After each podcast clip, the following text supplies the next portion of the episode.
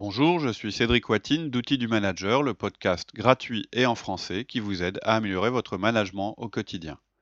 Loin de la théorie et des solutions compliquées, nous vous proposons plusieurs fois par mois de véritables outils pratiques et performants que vous pourrez mettre en œuvre immédiatement. Vous pouvez nous retrouver sur notre site outildumanager.fr. Vous y trouverez des contenus à télécharger, de nouveaux podcasts et pourrez poser vos questions sur nos forums de discussion. Aujourd'hui, le coaching, troisième partie.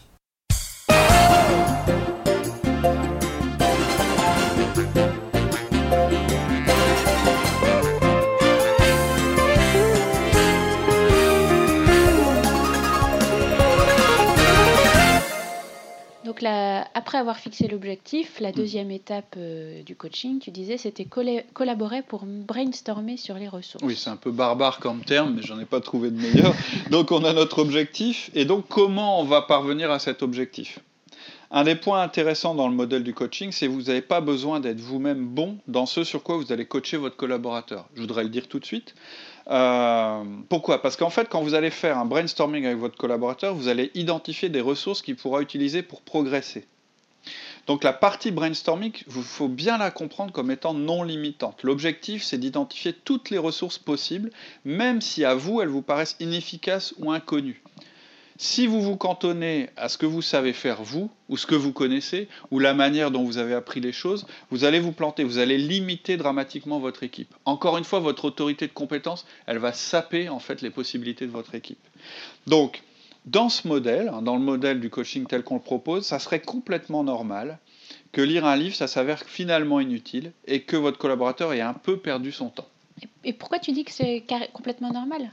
Parce qu'en fait, c'est pas une science exacte. En fait, en tant que manager, je sais, que c'est compliqué à accepter, mais vous devez vous attendre à ce que parmi toutes les ressources que vous avez sélectionnées, premièrement, il y en ait qui vous plaisent pas, parce qu'elles vous parlent pas à vous, mais elles parlent peut-être à vos collaborateurs.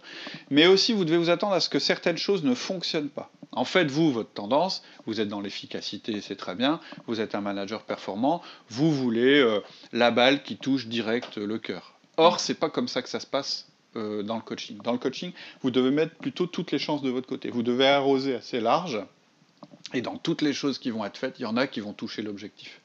Ce que vous devrez faire, par contre, c'est assez rapidement avec vos collaborateurs, quand une ressource ne fonctionne pas, pouvoir vous dire, bon attends, ça, et c'est lui qui va vous le dire, écoute, j'ai essayé de lire ce bouquin, je comprends rien, je suis au troisième chapitre, bon, bah c'est tout, hop, on arrête c'est terminé. C'est ça que je veux dire en fait. C'est qu'un brainstorming, c'est quelque chose qui vise large. Ça ne nous dédouane pas hein, de devoir améliorer les compétences de nos collaborateurs. En fait, c'est pour ça qu'on vous limite dans le temps. C'est pour ça que le brainstorming, le brainstorming, en fait, il va pas être trop long. Mais il va, il va faire assez large. D'accord. Et comment on fait ce brainstorming sur les ressources? Alors l'idéal c'est de s'asseoir tous les deux puis de brainstormer, mais ça peut se faire par téléphone. On a un podcast hein, sur le brainstorming, vous pouvez suivre les indications. Mais en gros, ça va vous prendre 5 minutes pour obtenir une liste de ressources potentielles dont on pense qu'elles pourraient aider le collaborateur à atteindre son objectif de coaching. Par exemple, je vais vous donner un exemple. Vous coachez un collaborateur sur sa compétence d'animation de réunion, on en a parlé tout à l'heure, et, en fait, euh, voilà ce que vous pourriez lister. Ça va être une liste genre Google, outils du manager, la librairie du coin, Amazon, euh, mes collègues, le centre de formation interne, les listes proposées par les ressources humaines, le livre Réunion pour les nuls, YouTube, les vidéos, etc. C'est un truc, là l'idée c'est de faire du volume, pas de la précision. Et on n'a pas le droit de critiquer. C'est-à-dire que quoi qu'ils vous disent, vous notez. Quoi que vous disiez, c'est noté. On, on rebondit sur aucune des idées, on les note. Hein, en général, c'est l'inverse de ce que j'expliquais tout à l'heure, c'est l'inverse de ce qu'on veut faire. On veut un seul outil, le bon, mais ça n'existe pas. En fait, ça dépend de ce qui existe, de ce qui est accessible en termes de coût et de temps, de même du tempérament de votre collaborateur. Si c'est en résumé, en fait, euh, vous ne cherchez pas euh, la bonne solution, mais toutes les solutions possibles. Vous allez vous retrouver avec 3-4 choses qui collectivement vont vous amener là où vous voulez aller. Ce serait idiot, en fait, de prétendre qu'on a un outil, d'ailleurs on n'a aucun outil à vous proposer, euh, je dirais unique pour améliorer la conduite de réunion. Il y en a plein.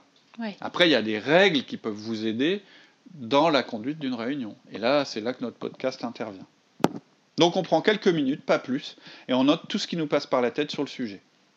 Et on ne sait pas encore ce qu'on va utiliser dans l'étape numéro 3. D'accord.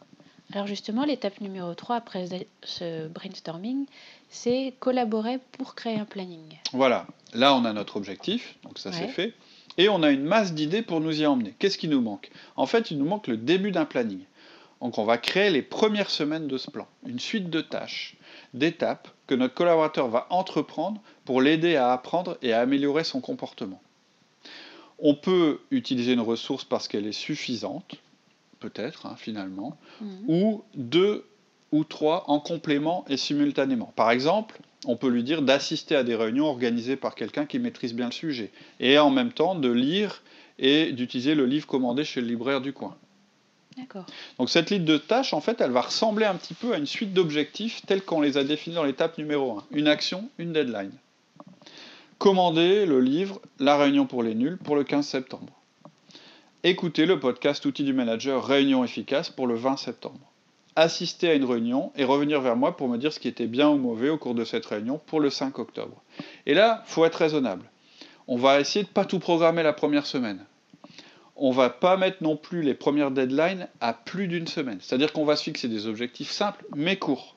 Sinon, la motivation, elle va pas être là. C'est-à-dire que vous devez bien équilibrer entre quelque chose de suffisamment euh, touffu pour être motivant, mais pas trop pour euh, pas être démotivant. En bref, vous allez prévoir la première étape pour la semaine en cours et la euh, ou sur la suivante, et vous allez être raisonnable pour les autres. Vous allez les étaler pour plus tard. Et si votre collaborateur, par hasard, est en avance sur le plan, ça va être encore plus motivant pour tout le monde. Ouais, en fait, euh, le, but c'est qu'il voit qu'il avance vers l'atteinte de son objectif, qu'il arrive à tenir Tout le à fait. plan, et ça va, ne faire qu'accroître sa motivation. Tout à fait. On va Et le lui donner confiance en lui, sur le Absolument. fait qu'il va y arriver. Quoi. Mais il faut aussi que ce soit Un, Un- challenge quand même. un challenge et puis que surtout que ça arrive vite. Si vous dites bah, le premier objectif du coaching c'est dans trois mois, Ouais. c'est que l'entretien vous le faites trop tôt. Ouais, ouais. En fait, il faut que tout soit prêt. Mais que ce soit un départ progressif. Vous allez devoir créer comme ça une habitude de s'améliorer en permanence quand vous allez Mhm. faire ça. Et d'en parler toutes les semaines quand même, Ok. ou quasiment. Et on veut en fait que le collaborateur il participe vraiment au plan avec nous. C'est pas vous qui allez imposer le plan complètement. On n'est pas égaux en fait devant les manières d'apprendre. Par exemple, moi je lis beaucoup et j'écoute des conférences. C'est ma manière d'apprendre. Mhm. Et puis immédiatement j'expérimente. C'est-à-dire si je fais que lire et puis que j'expérimente pas, bah ça va pas marcher. Mhm. Si j'expérimente sans avoir lu avant, j'ai du mal. Je Mm. galère. Donc voilà, moi je sais, je me connais, c'est comme ça que je fonctionne. Laurie, par exemple, ça passe beaucoup plus par la, com- par la rencontre et l'exemple, l'anecdote, etc. Toi, je sais pas comment t'apprends.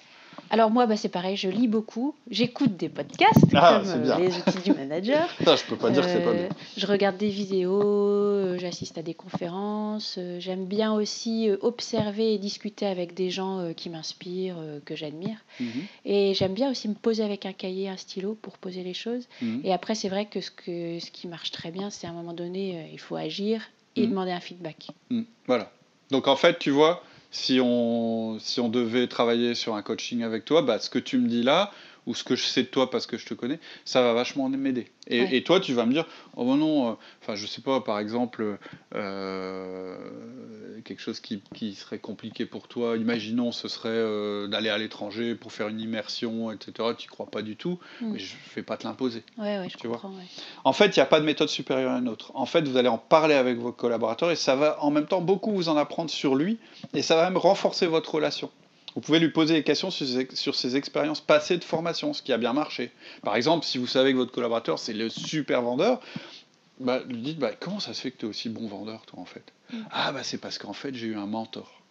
Ouais, Et ce mec-là, il m'a accompagné sur le terrain. Bon, bah, vous savez que votre collaborateur, il est sensible à ce genre de choses. Et en plus, il a une, une expérience positive dans le domaine qui a marché. Donc, c'est un peu ancré en lui. Ouais. Donc, forcément, dans les choses que vous allez lui proposer pour être coaché, vous allez dire, bah, tiens, bah, en réunion, euh, c'est qui, euh, d'après toi, le gars, euh, là, dans l'entreprise qui fait... alors, le risque, c'est qu'ils vous disent que c'est vous pour vous faire plaisir. Mais, mais qui c'est le gars, en fait, dont tu voudrais un petit peu t'inspirer? Mm. Il y a des gens qui s'inspirent. En fait, euh, Ouais. euh, tu disais, bah, moi, il y en a que j'admire, et puis euh, voilà, c'est ma manière de, de faire. Mais j'ai quand même besoin de le digérer, de le faire à ma manière. Mm. Bon, bah, ça peut être. Bah, moi, je connais un type, il fait des... même dans une autre entreprise, il, il- il- il est super bon en conduite de réunion. Je vais te le faire rencontrer, vous allez parler une heure, et puis voilà. Mm. Il y a en fait une chose dont je suis absolument convaincu. Il n'y a qu'un truc, en fait, euh, dont je suis convaincu à propos de l'apprentissage, c'est qu'on apprend plus vite en expérimentant et ensuite en parlant de notre expérience. C'est d'ailleurs tout le fondement d'outils du manager. On vous encourage sur nos podcasts à vous lancer même si vous ne maîtrisez pas parfaitement votre sujet.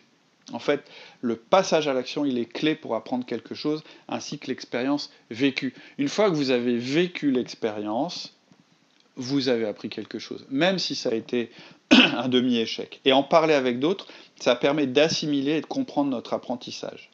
Donc j'aurais tendance à intégrer dans le plan des étapes d'expérimentation et d'échange avec vous ou avec d'autres. Oui. Ouais, du coup, le, les 1 à 1, ça va permettre de. C'est un exemple. Ouais. Et puis, je suppose qu'il faut vraiment, en tant que manager, vraiment être dans une attitude bienveillante dans, dans ces cas-là. Oui, oui, oui. Si absolument. dès que le mec euh, essaye un truc puis que ça marche pas, on lui tombe dessus. euh, Non, au contraire. En fait, votre rôle, il n'y a, qu'un truc qui est important quand euh, votre collaborateur a une expérience négative, c'est en tirer parti. L'aider à en tirer parti. Euh, donc, pour ça, il faut qu'il ait assez confiance en vous pour vous raconter son expérience négative. Mm. Donc, euh, si à chaque fois qu'il vous raconte une expérience négative, il s'en prend une, ça va être compliqué. hmm, Il va plus vous en parler. Donc, vous n'aurez plus aucun, je dirais, moyen d'accès hmm. euh, et ensuite, bah, ok, tu as vécu ça, et ben maintenant on va en parler, comme ça on aura du recul. Et je crois que c'est la deuxième partie qui est importante quand on apprend quelque chose. La première, c'est de l'expérimenter, et la deuxième, c'est d'avoir du recul par rapport à l'expérimentation qu'on a eue. Et ça, c'est votre rôle de manager, de lui faire prendre du recul, de remettre dans le contexte. Après, tu parles beaucoup de la partie euh, reporting, Mhm. c'est-à-dire euh, rendre compte. Euh, Ouais. Qu'est-ce que tu veux dire par là? Quel est le but Bah, en fait, je vais reprendre chacune des tâches que, dont on a parlé tout à l'heure. Et euh, en fait, à l'intérieur de la tâche, à l'intérieur de la tâche, ça fait partie intrinsèquement de la tâche, il y a la partie reporting. C'est-à-dire, il y a la partie où il vous rend compte de ses progrès. Hmm, C'est lui qui doit venir vous faire son reporting. C'est pas vous qui devez courir après votre collaborateur pour savoir s'il a fait ça, ça et ça. C'est important. Et c'est général. Là, je parle pas que du coaching, c'est général. Si vos collaborateurs prennent l'habitude que ce soit vous qui alliez les voir pour, euh, pour, que, pour avoir un reporting, vous allez devenir dingue. Ils sont plus nombreux que vous. Ouais. Ils ont plus de tâches que vous pourrez jamais en contrôler. C'est à eux de venir vers vous. Donc en fait, quand vous vous mettez d'accord avec un collaborateur sur quelque chose à faire, et entre autres le coaching, dans les tâches que vous lui demandez, il y a le reporting. Il est intégré. C'est eux qui viennent vers vous. Par exemple, Par exemple, informe-moi dès que tu as commandé le livre Réunion pour les nuls pour le 15 septembre. ouais, donc là, il Tout à l'heure, j'avais pas dit ça. euh, Tout à l'heure, j'avais dit Commander, euh, euh, commander le livre Réunion pour les nuls pour le 15 septembre. Ouais. Donc là, c'est plus ça. C'est informe-moi dès que tu as commandé le livre Les Réunions pour les nuls pour le 15 septembre. hmm, Envoie-moi un mail avec un résumé du podcast Outils du manager sur les réunions efficaces pour le 20 septembre. Viens discuter avec moi des points forts et faibles d'une animation de réunion à laquelle tu auras assisté pour le 5 octobre.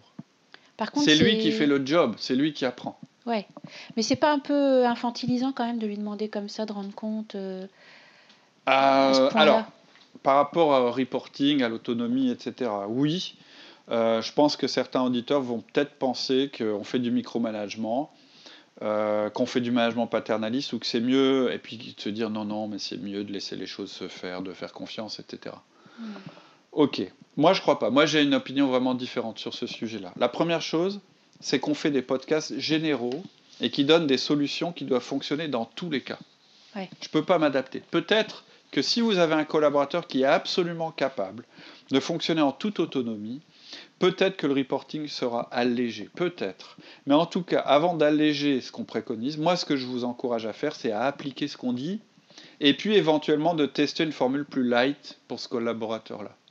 Je vous conseille, ce qu'il ne faut pas faire très clairement, c'est euh, ne pas demander de reporting pour voir si ça marche, puis ensuite se dire ah bah non ça marche pas donc maintenant je vais demander un reporting. Faites le contraire. Ouais, Demandez un reporting, et puis si vous voyez que le collaborateur est capable de suivre un reporting beaucoup plus light, d'être autonome, etc., bah allégez-lui cette partie-là. Faites-le dans ce sens-là.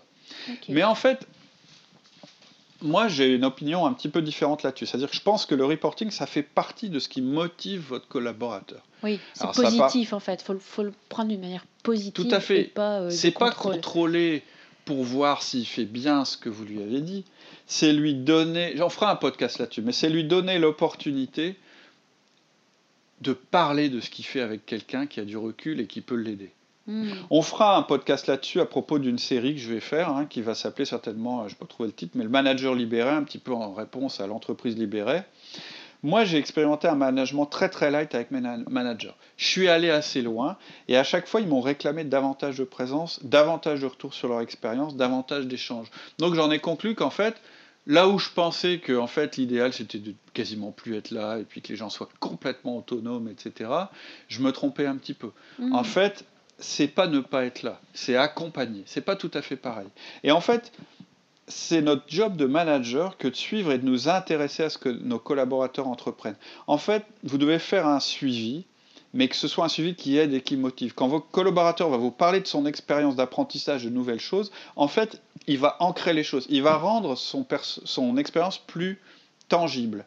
Et pour vous, c'est une occasion en or de le motiver, de lui montrer sa progression. C'est aussi des choses qui seront importantes dans la revue de fin d'année. C'est aussi un moyen pour vous de vous assurer que le timing va être tenu. Hein. Je vais être clair, c'est pas euh, c'est pas le monde de Candy. Je veux dire, il y a un moment, il y a des choses à faire. Mais assurer un suivi, c'est quand même votre job de manager. Vous pouvez pas complètement vous décharger là-dessus. Ça l'aide. Il n'y a pas longtemps, j'avais euh, euh, voilà quelqu'un qui était complètement débordé qui était complètement, euh, qui savait, savait plus où elle habitait, elle avait trop de choses à faire. eh ben, on a juste pris un papier, un crayon, on s'est dit bon allez, on va mettre à plat Hmm. tout ce qu'il y a à faire, on a tout mis sur un papier, et puis j'ai dit bon bah maintenant on va voir ce qui est réaliste de faire. Et puis quelque part, on pourrait me reprocher d'avoir fait du micromanagement, mais c'est pas ça que j'ai fait. Hmm. C'est qu'à un moment, je l'ai remise en condition de performer. C'est mon job de manager. Ouais. C'est-à-dire mon job de manager, c'est pas de faire que les gens soient complètement libres et qu'ils fassent tout ce qu'ils veulent et n'importe quoi. Hmm. C'est de faire qu'ils performent un manager, il a deux missions. hein.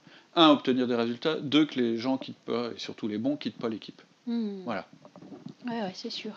Ouais, puis en plus, c'est vrai que les gens ont besoin de signes de reconnaissance, que ce soit Bien sûr. positif ou négatif. Le pire, c'est l'indifférence. Bien sûr. Et le fait qu'on s'occupe pas d'eux, ils pourraient euh, prendre ça pour de Voilà. l'indifférence. Si euh, j'attends que mon collaborateur ait fini, euh, d'ailleurs par se planter en général, pour lui dire ah bah c'est pas bien, c'est comme si je l'avais ignoré. en fait. Ouais, ouais, tout à fait. Donc je dois être exigeant. Ils attendent un certain niveau d'exigence, et y compris pour le suivi. Hmm.